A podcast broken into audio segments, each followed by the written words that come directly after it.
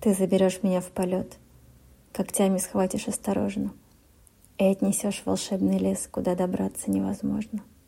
Дыхнув огнем, зажжешь костер, согреешь меня страстью, и будем вместе мы кружить в любви волшебной власти.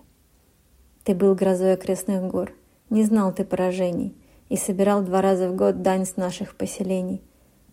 Но я разрушила твой мир. Любовь тому причина. Ты мягче воска стал теперь, податливее, чем глина. Век человечий слишком мал, и мой уж недалече. Но будешь ты из года в год ждать нашей новой встречи, и я опять приду к тебе, и ты меня узнаешь, и унесешь в когтях к себе, и снова потеряешь.